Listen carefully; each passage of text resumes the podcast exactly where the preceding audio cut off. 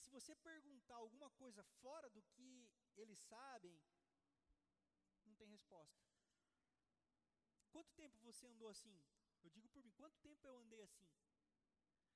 E é interessante que quando eu não tinha resposta, eu falava assim: rasga a Bíblia. Então rasga a Bíblia. É. Nós fomos ensinados a dividir a nossa vida, e é sobre isso que eu quero falar. A dividir a nossa vida em coisas sagradas e coisas profanas. Coisas de Deus e coisas que não são de Deus. Se eu estivesse dando uma aula no seminário, eu caminharia pela linha histórica de explicar que Platão Platão influenciou o pensamento cristão através, através da vida de Agostinho, que era platonista, antes de se converter. E aí, dentro desse caminho, o platonismo dicotômico determinou muitas coisas em Santo Agostinho, ou Agostinho de Hipona, que formou o pensamento teológico do Ocidente, e blá blá blá blá blá blá blá. Mas hoje,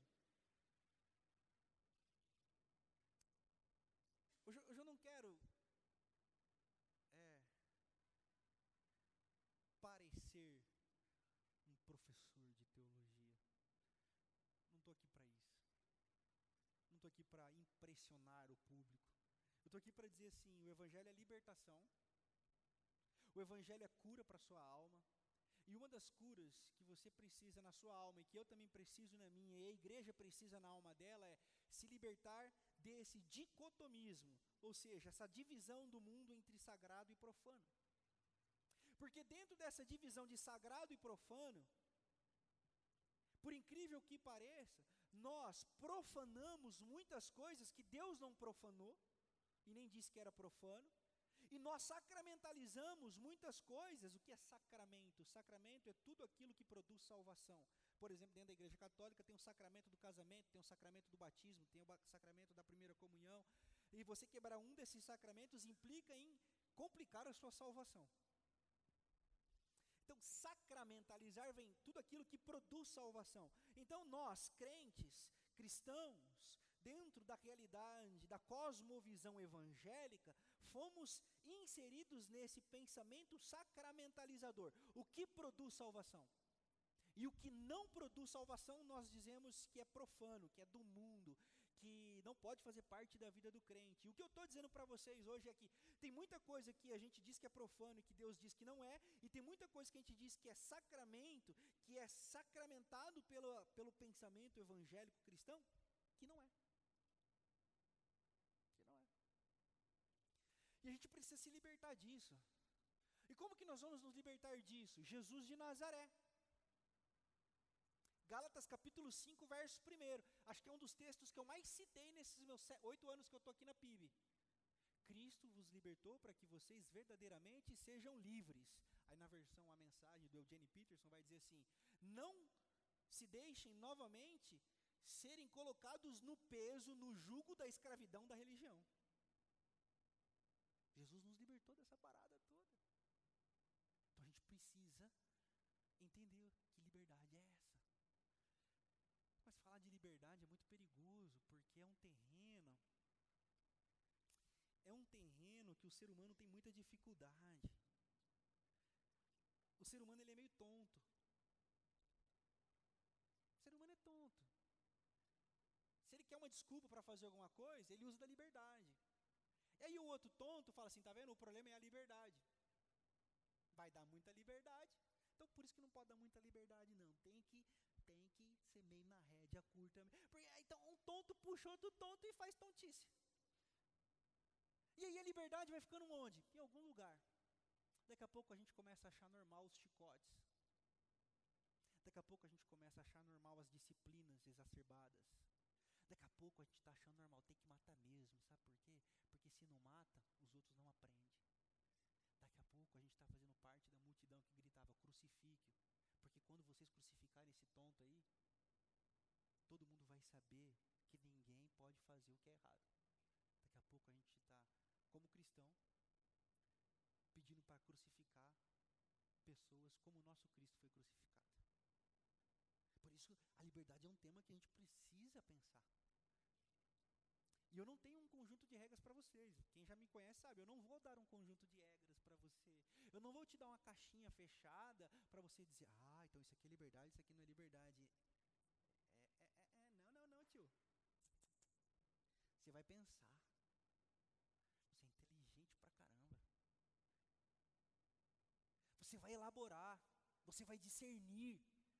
Você vai colocar o seu pé e você vai ter a sua experiência com o Espírito Santo. Vai dizer assim: Cara, não, aqui eu não posso pisar. Aí você vai voltar. Aí as pessoas vão dizer assim: Ah, tá vendo? Seu pastor falou, né? Eu tô ligado à igreja você está aí, né? Você vai falar assim: Ei, tá maluco? O pastor não mandou nada. Ah, então como é que você não fez o que você faria se não for por medo ou por alguma regra do seu pastor? Eu existo. Penso, logo eu existo. E por existir, eu sigo pensando. Não tem mais um conjunto de regras sobre mim, não tem mais ninguém me obrigando a fazer ou não fazer. Eu sei para onde vou. E eu sei o que faço. Quando tu errar? E quando tropeçar? Ele vai estar tá lá com você. Acabamos de cantar. Quando bem, quando mal, na alegria, na dor, quando você errar, principalmente nesse dia, você vai olhar para o alto e falar assim: é, pisei errado aqui. Ele vai falar: tô ligado. Andou mal, hein? Aí vai falar assim: não, mas eu, eu, ele vai dizer: tá tudo bem, levanta e anda. Não, mas e, e a igreja? O que a igreja vai dizer? Deixa a igreja para lá. A igreja está cheia de nego tonto. Caminha. Eu sou contigo. Eu sou o Paráclitos, eu sou o seu Deus, eu sou o seu Pai, eu sou o seu libertador. Foi eu quem morri na cruz, foi eu quem disse para você ir viver. Porque se a gente não pensar e não entender essas coisas, nós vamos passar uma vida inteira de desgraça. Pausa, ponto, abre aspas. Desgraça. Tudo aquilo que não tem graça quando uma coisa está ligada, ela está ligada.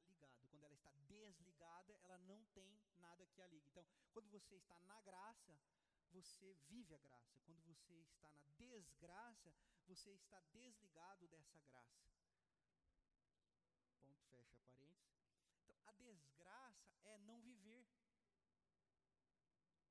Já diria Riobaldo, no Grande Sertão Veredas. Diabo Diabo mesmo é deixar de viver. E tem gente que vai passar a vida inteira sem viver, pensando que viver é coisa de gente profana. Com medo. Com medo. Medo das experiências. Medo das inetidibilidades da vida. Eu invento umas palavras aqui de vez em quando inetidibilidade. Eu nunca ouvi, nunca li, mas eu acho que é legal. E vem de inédito. Quem inventou? Eu. Para prazer. Palavra nova para gente aí. In, a inetidibilidade da vida. O novo, o inesperado. Pastor, o senhor tem base bíblica para isso? Eu tenho. Eu só não sei se você vai concordar comigo. Mas eu não, não quero que você concorde comigo mesmo. Eu quero que você entenda e tenha o seu discernimento. Porque se você entender e tiver o seu discernimento, a gente pode caminhar junto. E se não tiver, a gente pode caminhar junto também. Olha que maravilha. Bem-vindo à igreja de Jesus. Livro dos Atos dos Apóstolos. Dentro da teologia é conhecido como livro de Lucas também. Na teologia Lucas, o Evangelho e Atos é conhecido como um livro só. Atos capítulo 10, a partir do verso 9. Olha só que coisa bacana aqui, uma experiência que o apóstolo Pedro teve. Atos capítulo 10, a partir do verso 9. Pedro está na casa do centurião Cornélio, está lá, de boa, aí bate aquela fome. Aí ele fala: Vou pedir um iFood. Mas ele fala: Cara, o iFood vai demorar aqui, casa do Cornélio é longe pra caramba, que não sei o que lá. E aí Ele falou assim, quer saber, eu vou subir para o terraço, eu, vou, eu vou, vou, subir, vou subir aqui no terraço e vou orar. Olha só que interessante. No dia seguinte, por volta do meio-dia, sol da Borbônia, como diria lá no interior de, de Presidente Prudente, um sol da Borbônia. Enquanto eles viajavam, se aproximaram da cidade, Pedro subiu ao terraço para orar. Tendo fome, queria comer, crente. Né? Fome, queria comer, crente. Enquanto a refeição estava sendo preparada, caiu em êxtase. Ó, aqui a galera do fogo já fica feliz. Aqui a galera, tá vendo, pastor? Aí, ó, tá? A palavra aqui é êxtase, não fala que teve visão do Espírito, não. E nem batismo no Espírito Santo. Êxtase, ou seja, o movimento humano, da psique humana. Não que os caras entendiam isso lá há, há, há, há mil, dois mil anos atrás, mas a tradução entendeu que foi uma experiência humana. E nessa experiência, experiência humana de Pedro, aconteceu uma parada muito interessante. O que, aconteceu? Em êxtase, viu o céu aberto e algo semelhante a um grande lençol que descia à terra, preso pelas quatro pontas, contendo toda espécie de quadrúpedes, bem como de répteis da terra e aves do céu. Então uma voz lhe disse: Levante-se, Pedro, mate e coma. Então a voz do alto disse assim: Pedro, Está com fome? Come. Olha aí. E que que foi, qual foi a resposta de Pedro? Mas Pedro respondeu: De modo nenhum, Deus me livre, ele disse. Se fosse hoje, ele está amarrado. Gosta de amarrar as coisas também, né? É, amarra, desamarra, desamarra, amarra de novo, repreende, desrepreende, é um rolo. Calma aí, gente. Então Pedro falou assim: oh, não, você está maluco, está amarrado, que não sei o que lá. Jamais comi algo impuro ou imundo. A voz lhe falou pela segunda vez: Não chame de impuro o que Deus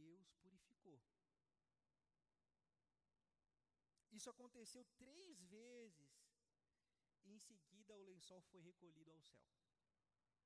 Nós vamos ler até aqui. Porque essa experiência está dentro de um contexto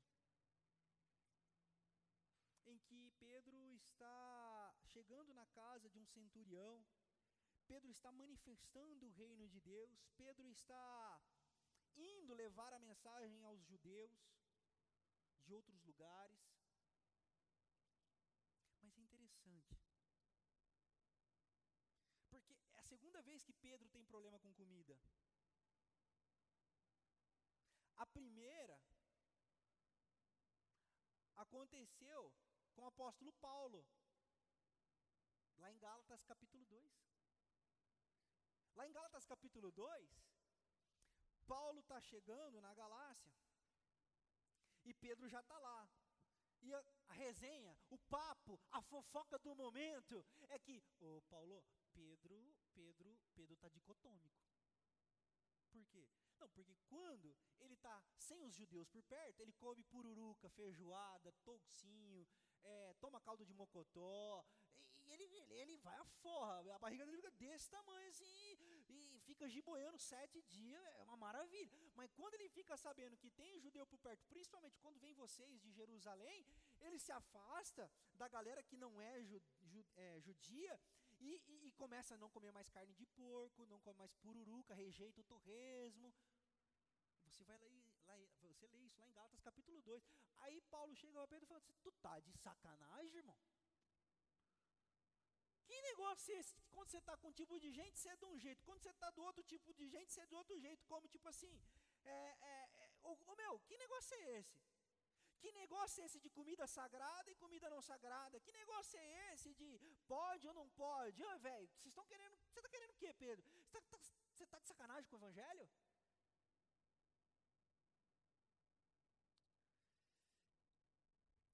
Dentro da tradição judaica, a alimentação tinha a ver com a espiritualidade. Aquilo, aquilo que eles ingeriam tinha a ver com aquilo que, que eles acreditavam carne sem sangue, preparação de um alimento, estava condicionada à espiritualidade.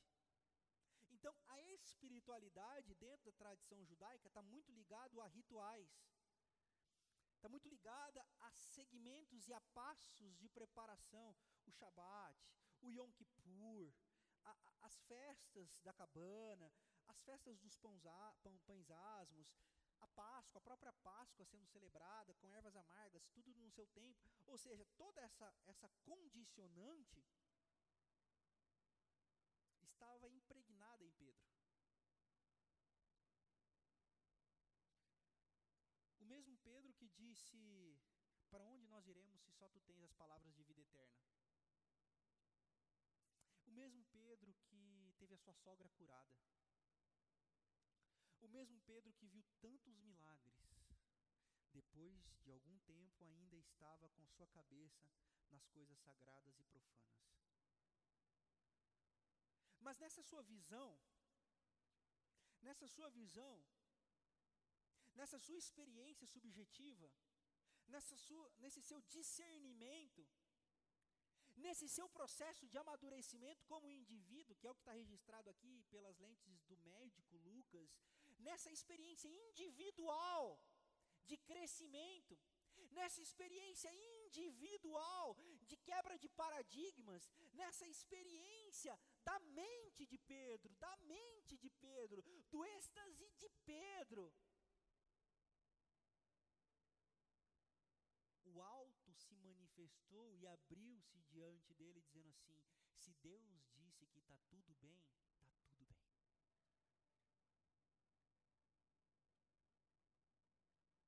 Quando Deus diz que está tudo bem, está tudo bem. Pastor, mas como é que eu vou saber quando está tudo bem?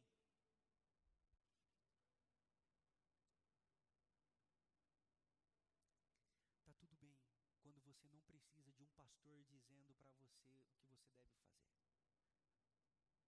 Está tudo bem quando a sua consciência não te acusa, não te escraviza, rouba da sua integridade, da sua, da sua própria existência. Está tudo bem quando o que você faz produz alegria, paz e esperança para você e para aqueles que estão à sua volta. Está tudo bem quando você faz o que tem que fazer e isso gera incômodo nos poderosos, nos opressores de status elevados na sociedade. Está tudo bem. A nossa consciência cativa de Cristo por Cristo e para Cristo é que nós vivemos. E nós só devemos justificativas a Ele do que fazemos ou deixamos de fazer. E se tem uma coisa que nós não devemos jamais de deixar de fazer é amar as pessoas como se não houvesse amanhã, já diria o profeta Renato Russo. Amar as pessoas como se não houvesse amanhã. Hoje, enquanto eu conversava com a Marcinha, e a consolava na morte da sua irmãzinha, ela disse assim: Pastor, eu só queria poder dar mais um abraço na minha irmã. Pastor, eu só queria poder ter mais um momento com a minha irmã.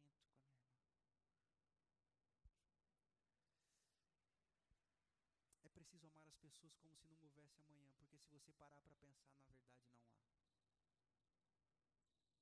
E é o Evangelho que nos coloca diante dessa condicionante de amar em todo o tempo. Porque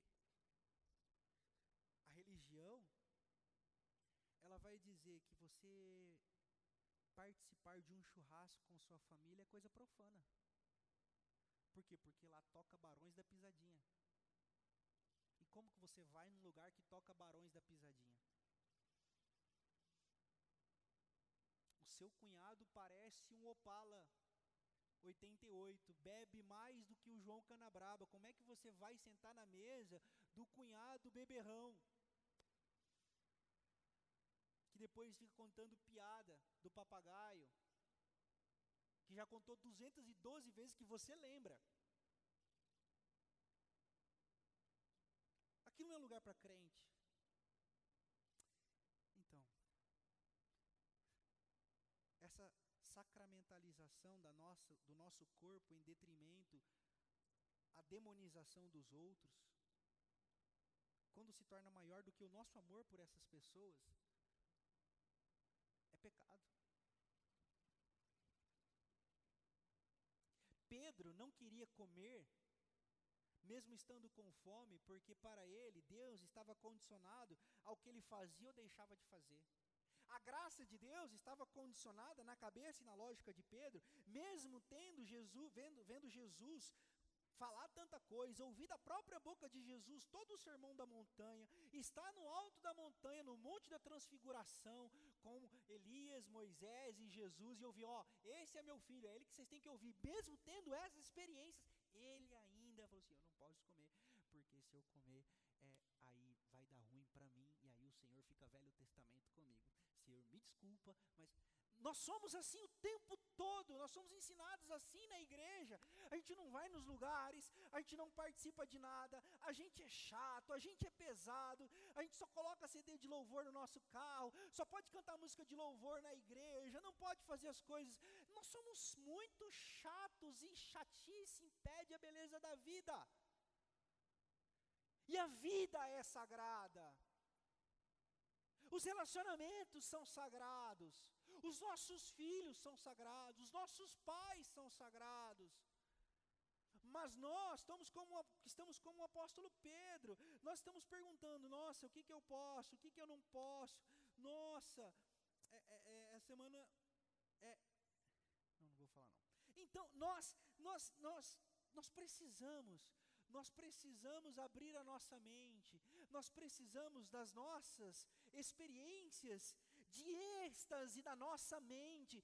Você não precisa girar no óleo, já disse 200 vezes, você não precisa da experiência do ventilador, você não precisa falar em línguas, você não precisa pular, saracutear, gritar no giraia, você precisa de uma experiência que liberte a sua mente, você precisa de uma experiência que te condicione diante da realidade da vida. A vida é breve e momentânea, os nossos filhos crescem muito rápido e a vida é como um sopro lá no final, lá no final da vida, como diria o rabino. Peraí, deixa eu ver qual deles que eu li. Jonathan Sachs. Jonathan Sachs diz assim, ó, de todos os velórios que eu fiz, de todos os velórios que eu fiz, nas últimas semanas que eu acompanhei o defunto antes da morte, nunca Nunca ouvi nenhum deles dizer assim, cara, eu queria fazer mais um tempinho de hora extra. Ah, cara, eu queria, eu queria poder ter aberto mais algumas empresas. Ah, eu queria ter guardado mais dólares em aplicações. Não. Ele diz que dos muitos velórios da jornada dele como rabino, da morte, o relato dos seus acompanhados era: eu queria ter desfrutado mais da minha família. Eu queria ter ficado mais com a minha esposa. Eu queria ter visto meus filhos crescerem. Eu queria ter passeado mais. Eu podia ter visto o pôr do sol. Eu poderia ter visto o nascer do sol. Eu poderia ter feito tanta coisa, mas eu estava em, entunhado, como diria minha mãe, entunhado no escritório, entunhado nos meus projetos, entunhado nos meus status, no meu currículo, currículo Lattes. É, nós vamos passar a vida inteira tentando ganhá-la, mas na realidade nós estamos perdendo. Sagrado é a vida. Profano é desperdiçar a vida.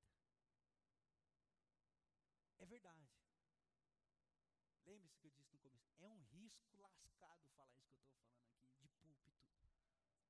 É por isso que eu tenho alguns rótulos aí. Ah, o pastor ele é herege. Ah, o pastor ele é muito liberal. Pastor ele é. Mas não é sobre heresia e sobre liberalismo teológico é sobre que tipo de vida eu estou aqui ministrando para a vida de vocês. E eu não quero chegar no júbilo do meu ministério e dizer assim, rapaz, olha, no meu ministério as pessoas andavam a ferro e fogo, não perdi ninguém, ninguém dava um pio. Eu não, eu quero chegar lá no meu, no meu, no meu júbilo de ministério assim, pastor, quando o senhor falou aquilo, eu dei umas experimentadas em umas coisas que você não tem noção. Vou falar, eita lasqueira. É verdade, eu passei na borda da perdição. Isso é vida. Isso é vida. Sabe por quê? Nenhum daqueles que Jesus salvou se perde. Nenhum daqueles que Deus toca se perde. Não precisa ter medo. Tenha responsabilidade. Tenha discernimento e maturidade. Deixa de ser tonto. Não precisa ser tonta. Viva a vida. Mas inteligentemente.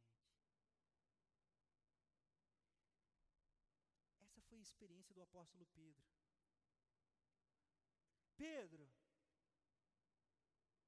você está ligado que eu estou dizendo para você por três vezes? E me parece que se o apóstolo Pedro fosse jogar na Mega Sena, três era um número.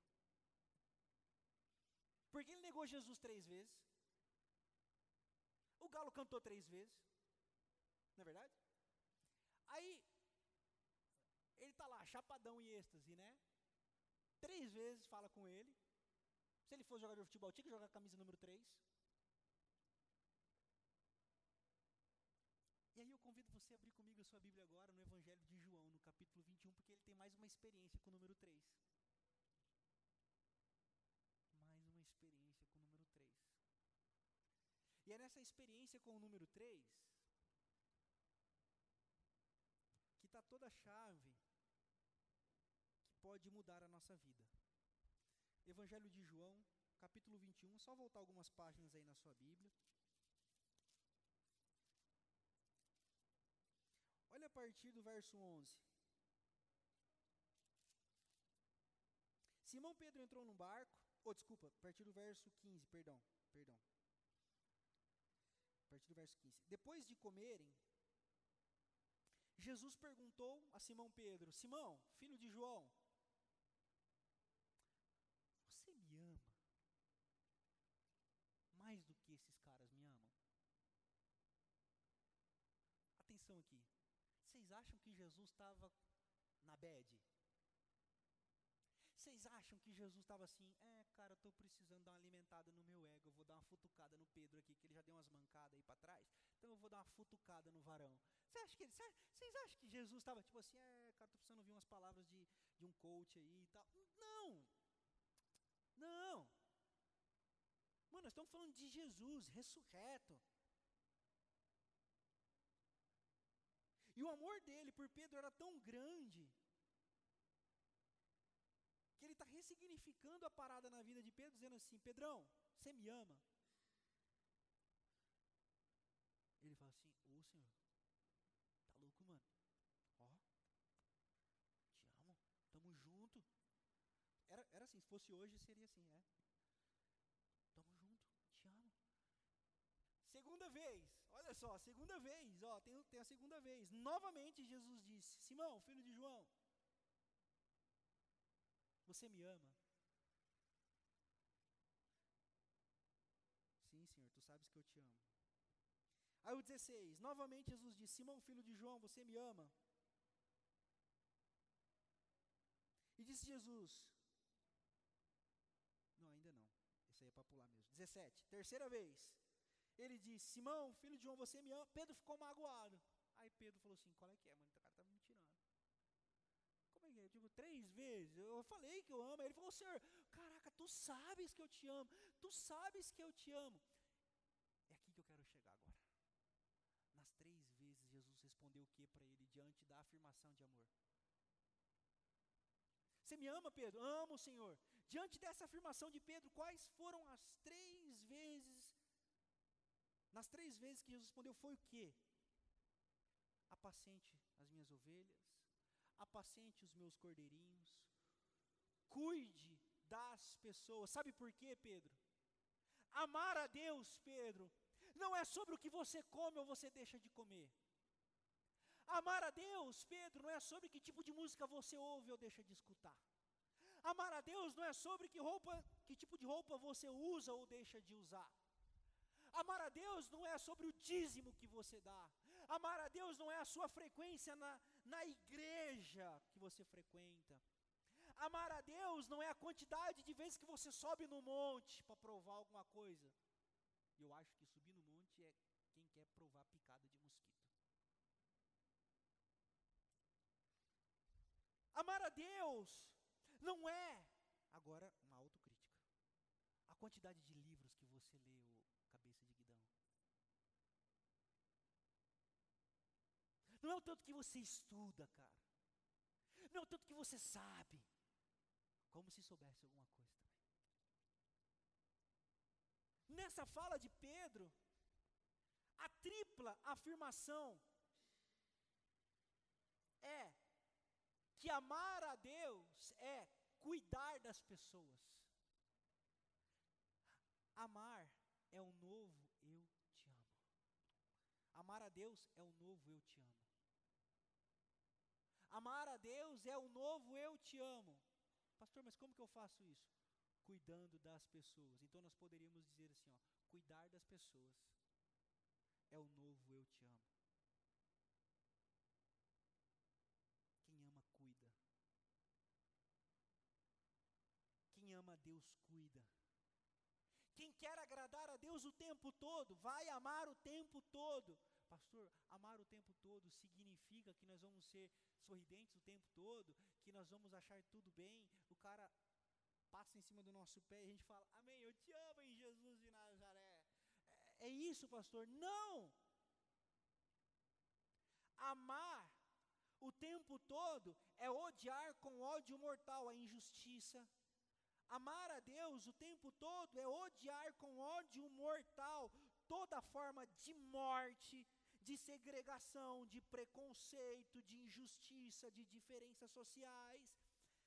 Amar a Deus é não se conformar com o mal e com a maldade. Amar a Deus é ter um senso crítico da existência caótica na nossa sociedade. Amar a Deus é chorar quando uma criança de quatro anos morre mais uma vez com bala perdida.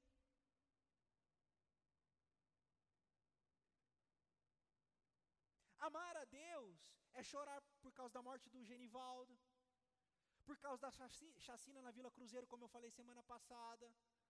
Amar a Deus é se conformar com a injustiça. Pastor, mas isso é amor? É, porque amor é tudo aquilo que não suporta o que é contrário dele. Mas qual é a nossa diferença? A nossa diferença é que nós não matamos ninguém. Nós não desejamos a morte de ninguém. Nós não queremos a morte de ninguém. Por isso que cuidar é o novo eu te amo. Porque cuidar é o novo eu te amo é a perspectiva da vida, a vida como sagrada. E não o pastor ser sagrado. Não a doutrina da sua igreja ser a doutrina sagrada. Não o conjunto de regras da sua igreja ser um conjunto sagrado a vida das pessoas são muito mais importantes do que qualquer doutrina e teologia.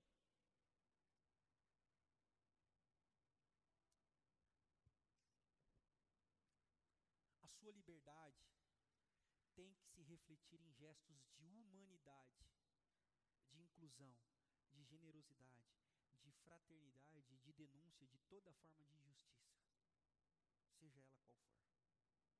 Isso é sagrado. Isso é sagrado. E dentro disso, você vai me perguntar assim, ó, pastor, e é normal. O que o senhor acha disso? O que o senhor acha daquilo? Como a irmã mandou uma mensagem assim, mas pastor, o que o senhor acha disso? Irmã, é isso aqui, ó. Eu vou te ajudar a pensar para você elaborar o seu conceito de liberdade. Pastor, isso aqui, nós vamos pensar juntos para que você cresça como indivíduo, para que você usufrua da sua liberdade. Essa é a mensagem da PIB. Pessoas livres. Pessoas em libertação.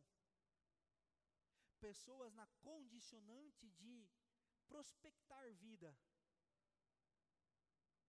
Pessoas que vão inundar a cidade de Botucatu com amor e esperança.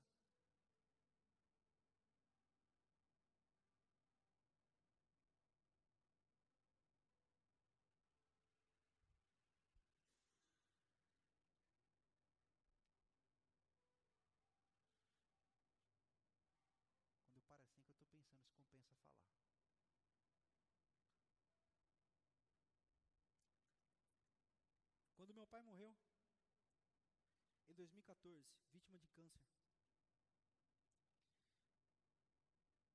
Eu estava com minha mãe e com meu irmão chorando do lado do caixão dele. Vocês sabem o que mais me doeu? Além da morte do meu pai, claro. É que os meus amigos da igreja, ao me abraçarem, perguntavam se meu pai tinha sido salvo.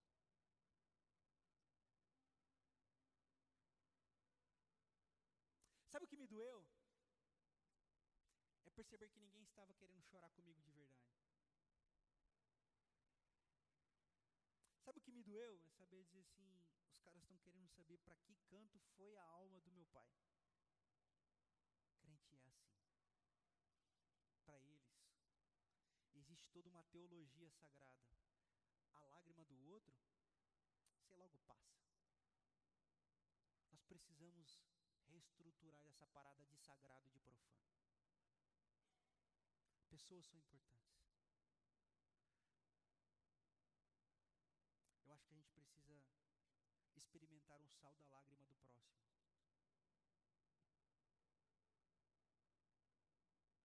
A gente começa a sentir mais a presença de Deus quando a gente entra na dor do outro. Você quer saber o que é sagrado? Veja o quanto você está disposto a abrir mão da sua agenda em detrimento a outra. Você quer saber a verdade, o que é sagrado? Fica preocupado com a música que você está ouvindo, não. Mas se preocupe com tanto que você está disposto a ajudar alguém. Ah, e quando te criticarem pela igreja que você frequenta, pelo pastor que você ouve, pelo caminho que você tem andado, pergunta assim: quando eu tive nu quando eu tive fome e quando eu estava no escuro, quem foi que me acendeu a luz?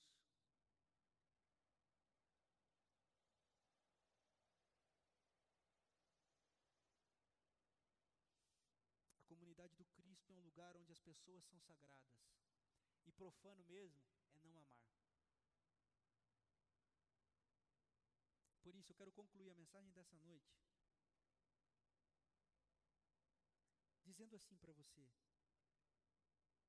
foi difícil para o apóstolo Pedro. Teve experiências com Jesus, viu de perto, ainda assim ficava procurando o que é sagrado e profano. Talvez você esteja nesse estágio também. Descobrindo o novo, com alguns receios,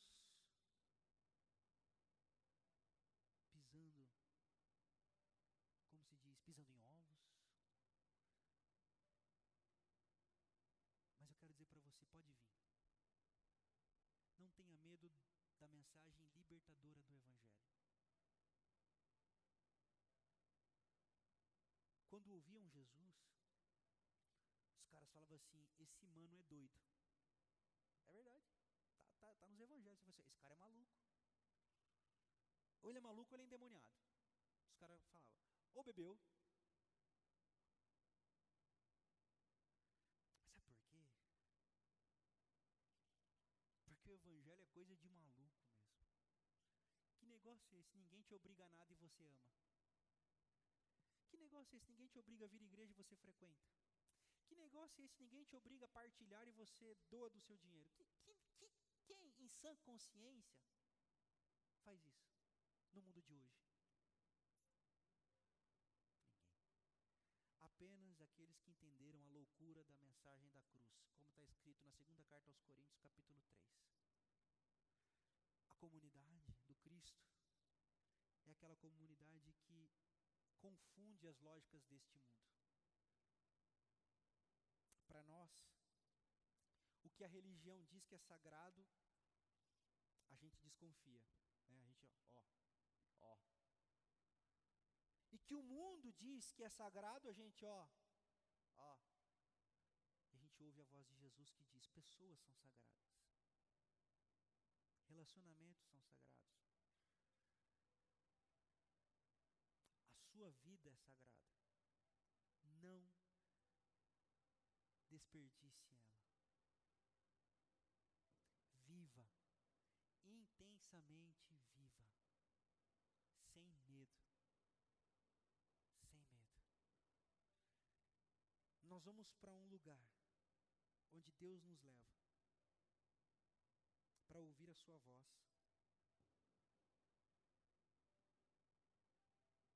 Para ouvirmos Ele nos chamar de filho. E nesse lugar Ele vai dizer para você o que você deve fazer, como você deve proceder, qual caminho você vai trilhar. Simplesmente vá, meu irmão.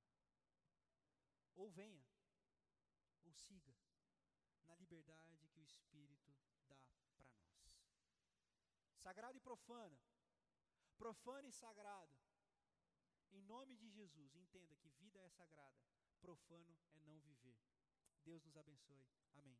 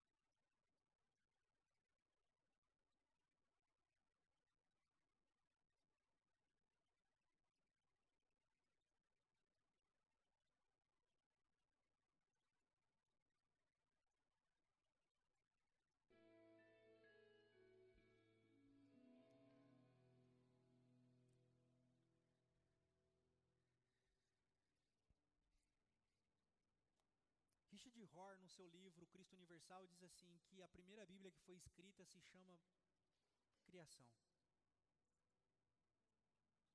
Criação. E o apóstolo Paulo, na carta aos Efésios, no capítulo 4, a partir do verso 4, diz assim: Há um só corpo e um só espírito, assim como uma só esperança que vocês foram chamados é uma só. Há um só Senhor, uma só fé, um só batismo, um só Deus e Pai de todos, que é sobre todos, por meio de todos e em todos. Amém. Viva, porque onde você for, Deus estará lá. Siga, que por onde você for, Ele estará lá. Salmo 139: Para onde fugiria eu do teu Santo Espírito?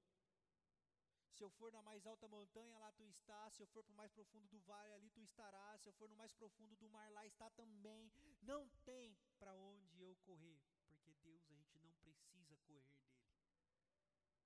Ele não está nos caçando. Ele está nos amando e nos chamando a uma vida plena. João capítulo 10, verso 10.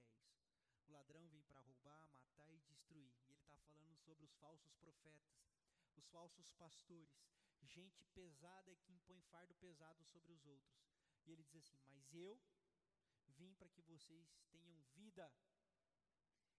Algumas traduções vão dizer vida plena, outras traduções vão dizer vida abundante, e outra tradução, a mensagem diz: vocês vão viver plenamente. Sagrado e profano? A vida é sagrada. Profano é não viver. Guarde essa frase. A vida é sagrada. Profano é não viver. Amém. Amém. Estamos chegando ao final da nossa celebração.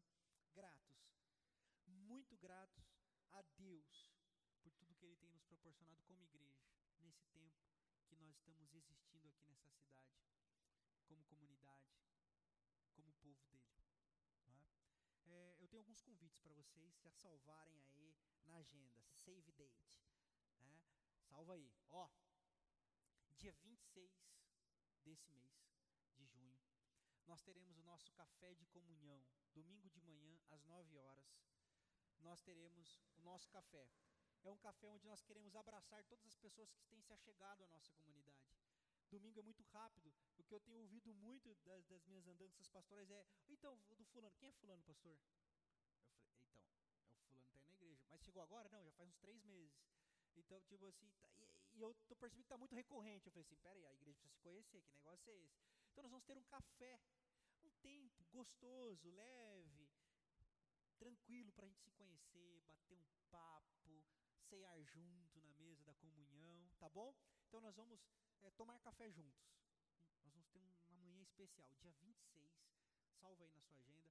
Para você participar, você precisa dar o nome para Helenice, da diaconia, ou o pessoal da diaconia, qualquer galera da diaconia, para a gente ir, ir separando os itens que cada um tem que trazer.